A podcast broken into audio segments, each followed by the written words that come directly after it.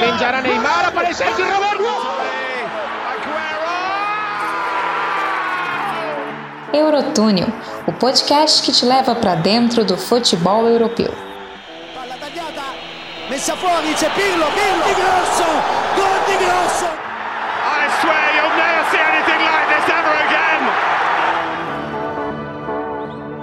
Fala galera, estamos chegando com mais um boletim da Euro aqui no Eurotúnel.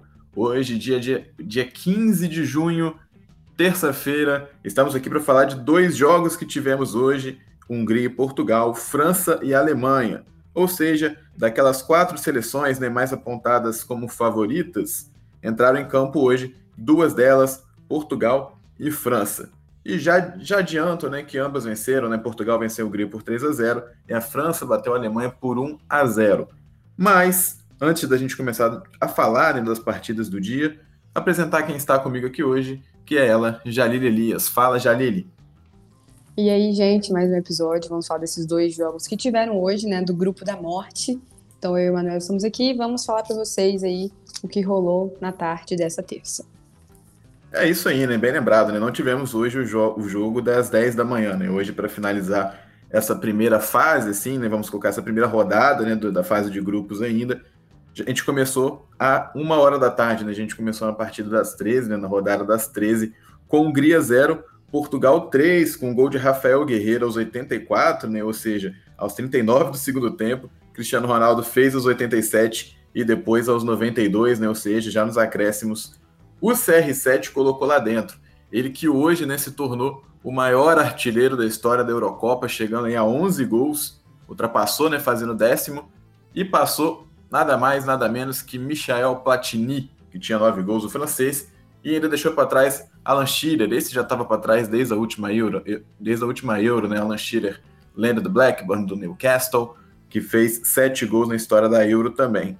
E aí, Jalili, para te perguntar sobre esse jogo, né, para a gente começar a falar mais do jogo assim, para quem perdeu Hungria e Portugal, essa partida, quando a gente olha 3 a 0 no placar, engana um pouco, né? Então, engana, né? Porque a gente sabe que Portugal dominou o jogo, mas até os 25 minutos do primeiro tempo não tinha ameaçado o goleiro da Hungria, né?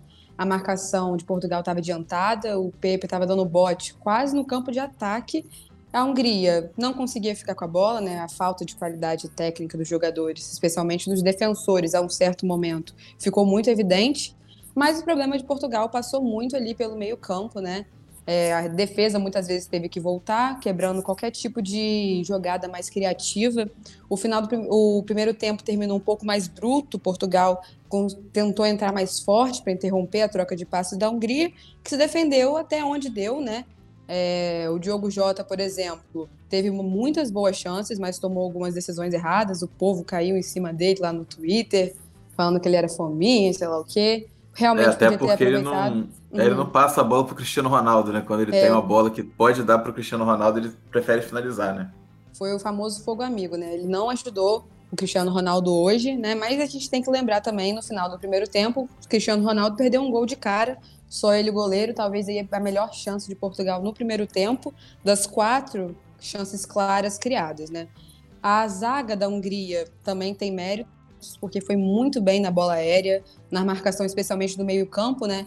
É, muita gente ainda no primeiro tempo estava pedindo o João Moutinho, né? Porque é, essa perda aí de bolas constantes no meio-campo atrapalhou, claro, a criação de jogadas de Portugal, que terminou o primeiro tempo com zero criatividade, tanto né, que o, os gols saíram todos aí na reta final do segundo tempo.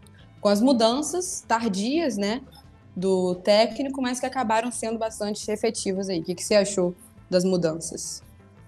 É, né? Muita gente que estava vendo o jogo na hora reclamou porque o Fernando Santos entra em campo com o Danilo Pereira, né, do PSG, e o William Carvalho do Betis, que são dois volantes assim mais de, de contenção, aquele cara de pegar a primeira bola, tocar para o segundo volante, para o Bruno Fernandes depois. E isso faltou bastante Portugal, né? Eu acho que ficou um, um vácuo criativo mesmo, né? Eu acho que Portugal criou as chances, né? Principalmente com o Diogo Jota no primeiro tempo. Essa bola do Cristiano Ronaldo que você falou que ele perde o gol é de um baita cruzamento do Bruno Fernandes, né? Que acha ele dentro da grande área.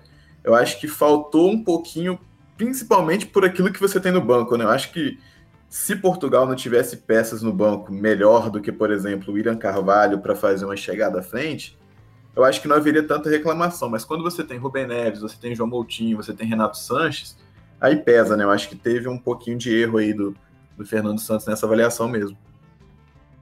Pesa, pesa com certeza, até porque era o principal problema de Portugal no jogo. Acabou que a Hungria chegou a dar uma animada. O Rui Patrício, que assistiu o primeiro tempo, né? Camarote, não precisou fazer nada, nem se movimentar direito, ele se movimentou. Teve que fazer algumas intervenções no segundo tempo. É, Portugal jogou pelos lados, mas nada criativo. Acabou que a mudança, né? É, com a entrada do Renato Sanches depois e o Rafa Silva também, que deu o passe para o gol do Guerreiro, sofreu o pênalti que gerou o segundo gol aí. Acabou que as mudanças foram tardias, mas depois de um tempo a gente começou a entender. E claro que depois que abriu o placar no primeiro gol, abriu a porteira, não tinha nem como mais a Hungria se recompor, esboçar alguma reação, porque foi tudo muito rápido, né? Foi em questão de quê?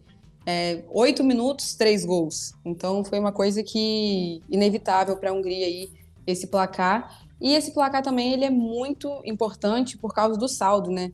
A Hungria acho que acabou decepcionando, é, decepcionando seus torcedores por causa do saldo. Até que no, depois do jogo, não sei se você viu, mas a torcida é, bateu palma, é, apoiou o time mesmo, né? Depois de um 3 a 0 porque a Hungria teve méritos hoje na defesa.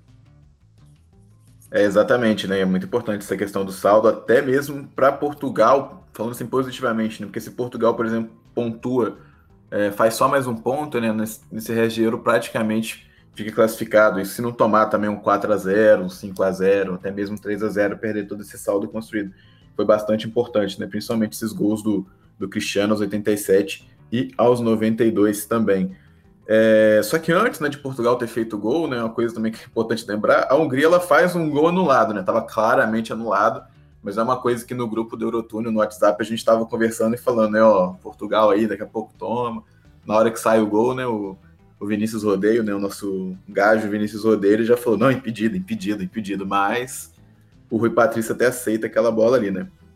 E aí, antes de, de a gente passar a régua nesse jogo, é, Jalili, uma coisa interessante, né, porque quem muda a partida é o Rafa Silva, que no meio de Bernardo Silva do Manchester City, Bruno Fernandes do Manchester United, Diogo Jota do Liverpool, Cristiano Ronaldo do Juventus, é quem joga no Benfica que acaba mudando o jogo, né? É uma coisa engraçada, né?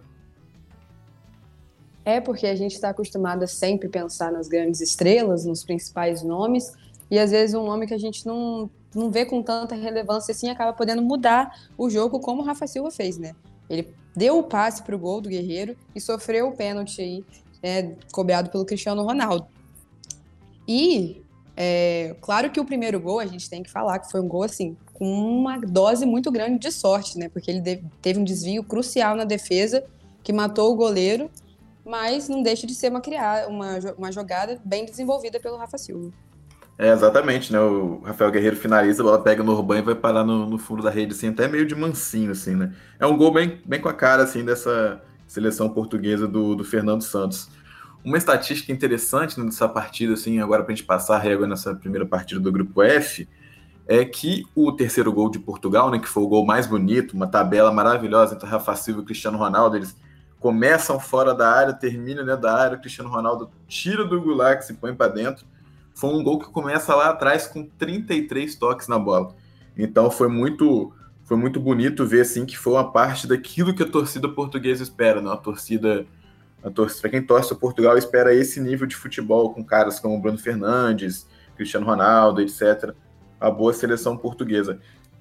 Para a Hungria, eu acho que fica ressalva assim de, de Sly, né? Ele fez uma boa partida no, no comando de ataque, né? O grandão lá, quando você for ver o jogo, o cara é muito grande, né? Bizarramente muito grande. Perto do Pepe ele ficava grande, né? Ele tentou fazer algumas coisas, mas aquilo, né? A Hungria sem o Slobozai, né? Perde consideravelmente seu poder de criação e só um milagre mesmo, né, para a Hungria sonhar em passar de fase, né. Basicamente, nessa primeira partida do grupo F foi isso que aconteceu, né? Portugal venceu por 3 a 0, é a líder do grupo por conta do saldo de gols, mas divide em pontuação com a França. A França que jogando em Munique, né, na Alemanha, enfrentou os alemães e ganhou por 1 a 0 com um gol contra de nada mais nada menos que Mats Hummels, Uma bola maravilhosa do Pogba na esquerda, né? Cruzamento perfeito do Lucas Hernandes por meio. Não tinha o que o Hummels fazer, ele vai tentar tirar a bola, mas a bola veio muito rápido. Ele até tenta tirar o pé dele da bola, mas acaba colocando para dentro. Sem chances também para o excelente Manuel Neuer. Qual é a sua visão dessa partida, Jalili? França 1, Alemanha 0. Bom, eu acho que o jogo, né, foi bem o desenho do que foi. O gol foi muito desenho do que foi o jogo realmente. A Alemanha, ela, no início, nos minutos iniciais, tomou a maior iniciativa, saiu mais para o jogo, né? O Mbappé, por exemplo, chega, chutou, o Neuer defendeu lá no início do jogo. Aí, aos 20, teve o gol contra do Hummels, mas o que a gente tem que, né, é, ressaltar foi que a França, mesmo com menos posse, em todo jogo ela foi mais precisa, né? Ela foi muito mais precisa do que a Alemanha, criou mais chances.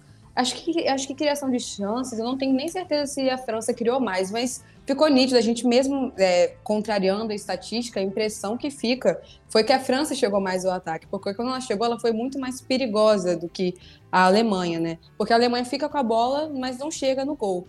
É, uma coisa que eu achei muito interessante, né?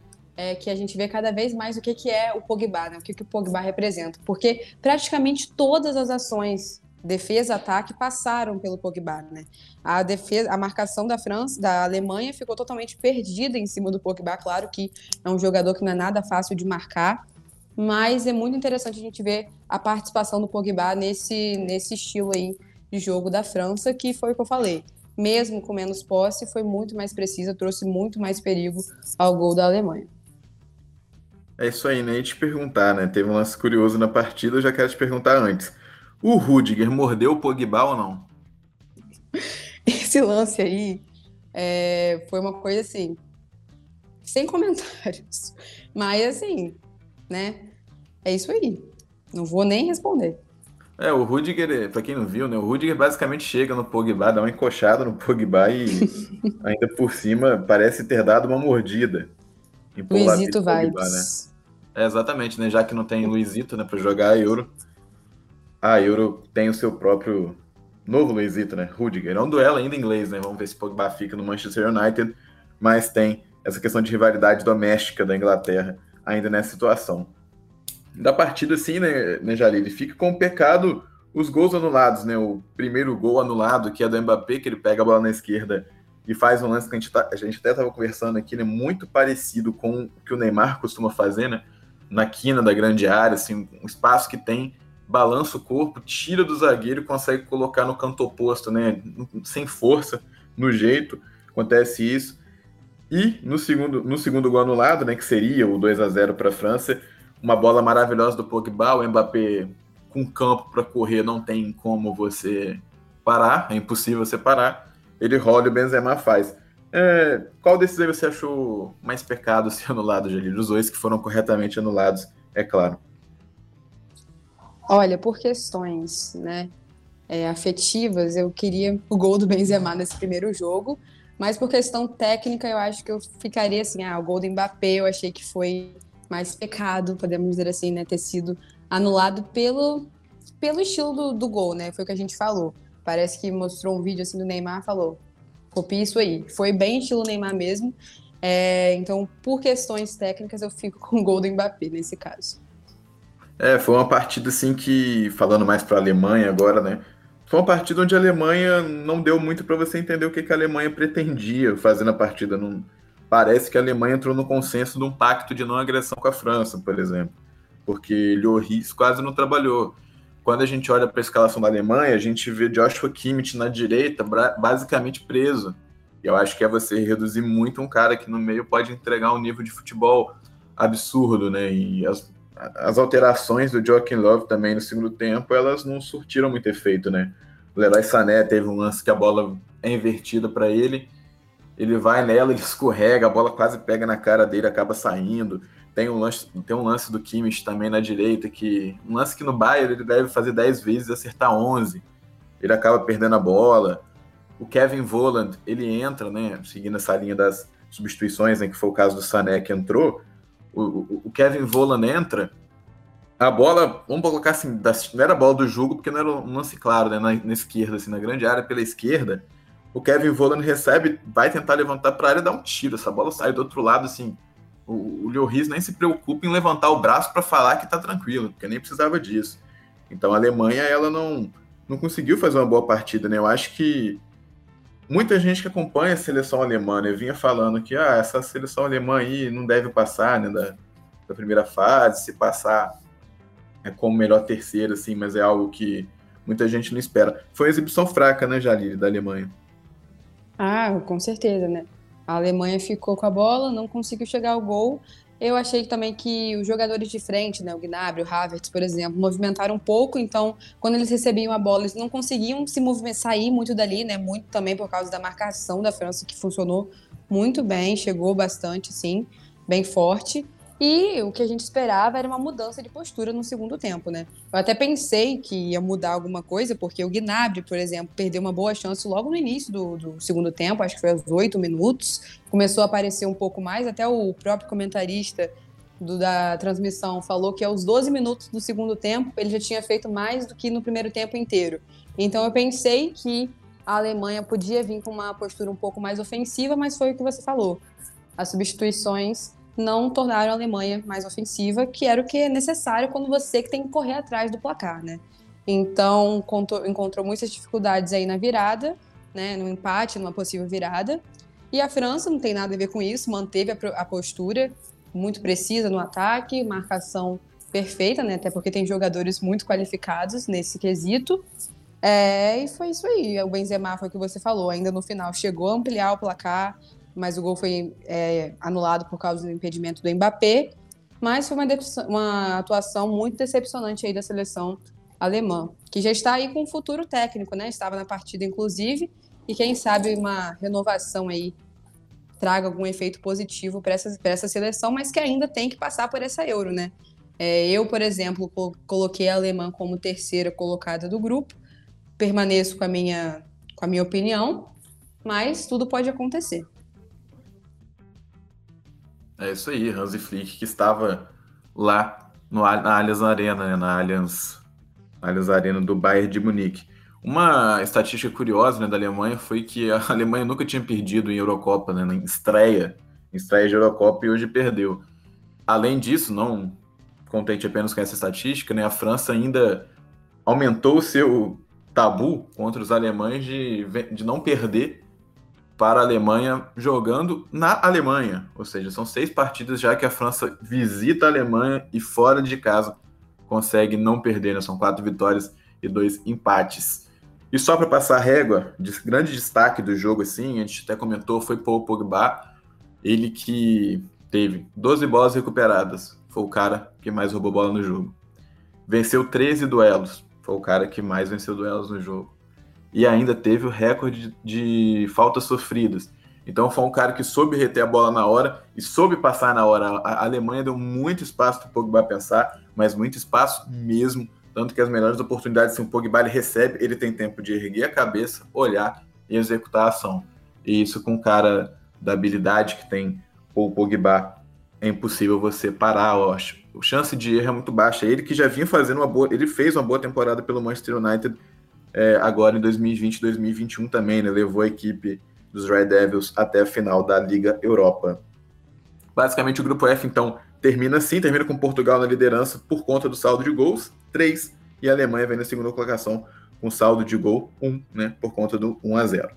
Na próxima rodada desse grupo F, a gente vai ter Hungria e França às 10 horas da manhã. Essa partida que vai ser disputada apenas no sábado, né, dia 19, agora de junho. Então, no sábado, a gente tem Hungria e França logo de manhã. Se França vence, já se classifica. E uma hora da tarde, Portugal e Alemanha. Esse jogo aqui eu acho que vai ser o principal jogo do grupo até então, porque Portugal e França, né, que fecha essa a terceira rodada né, dessa fase de grupos, já podem contar com as duas equipes classificadas, por exemplo. Então pode ser uma partida que vai, vai valer menos, né? Agora Portugal e Alemanha pode valer a vida para Portugal e com certeza vai valer a vida para a Alemanha, né? Mais, mais do que todo mundo aí a Alemanha tem que vencer. Jalili, palpite rápido. Você acha que passam desse grupo aí Portugal e, e França corretamente? Corretamente. Fico com a minha mesma postura do episódio de abertura do Eurotúnel. É isso aí. E para a gente terminar nesse boletim de hoje, chegando ao final, vamos agora fazer a agenda de amanhã, que já começa a segunda rodada dessa fase de grupos.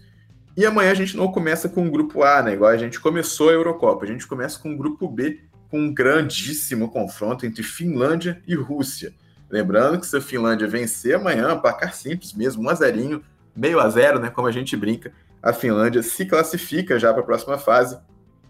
Algo assim inédito, é, é algo assim que não se esperava que poderia acontecer, mas a Finlândia está perto, até porque a Rússia fez uma péssima estreia. Mas é claro que se você for colocar no papel a experiência dos jogadores, a equipe da Rússia é superior, mas taticamente a Finlândia até se mostrou melhor contra a Dinamarca naquela partida de estreia aí dos finlandeses em Eurocopas. Uma hora da tarde a gente tem já pelo grupo A Turquia e País de Gales, um jogo assim que também tem tudo para ser muito emocionante, porque a Turquia não pode pensar em perder e o País de Gales precisa de uma vitória porque talvez não possa depender de uma vitória contra a Itália na última partida desse grupo, essa partida que vai ser disputada em Baku, no Azerbaijão. E eu esqueci de citar que Finlândia e Rússia né, vai ser disputado na Rússia. Né? Mais uma vez, a Rússia vai jogar em casa, em São Petersburgo. E para fechar o dia de amanhã, essa quarta-feira, a gente tem Itália e Suíça, 4 horas da tarde, em Roma, no Estádio Olímpico de Roma. Mais uma vez, a gente terá aí, portanto, Tiro Imóvel jogando dentro de casa, Itália e Suíça. Itália que, se vencer, também já está classificada para a próxima fase. Jalília, vai dar Itália amanhã? Olha, acredito que sim. É, a Suíça é, né, empatou com o país de Gales aí. Eu achei que a Suíça podia ter apresentado mais, né? Eu achei que se fechou um pouco também. Uma partida excepcional do Embolou lá, né, contra o país de Gales, mas Itália e Suíça, tendo em vista o primeiro, o primeiro jogo de cada um, eu vou de Itália. É isso aí. E aí, Jalili, muito obrigado pela sua presença hoje. Amanhã tem mais boletim da Euro aqui. E a palavra é sua, muito obrigado. Eu que agradeço, estamos juntos aí sempre e vamos que vamos. É isso aí, galera. Chegamos então ao nosso quinto boletim da Euro aqui, nosso quinto dia de competições. Não se esqueçam, sigam a gente lá no Twitter, arroba Eurotúnel, e no Instagram, arroba Eurotúnel Podcast. Amanhã estaremos de volta. Lembrando que ainda hoje, nesse dia, a gente vai gravar ainda o episódio final, né, um apanhadão dessa primeira rodada. Então não deixem de ouvir também o que aconteceu na Eurocopa até aqui, nesses cinco dias de competição. Valeu e até a próxima.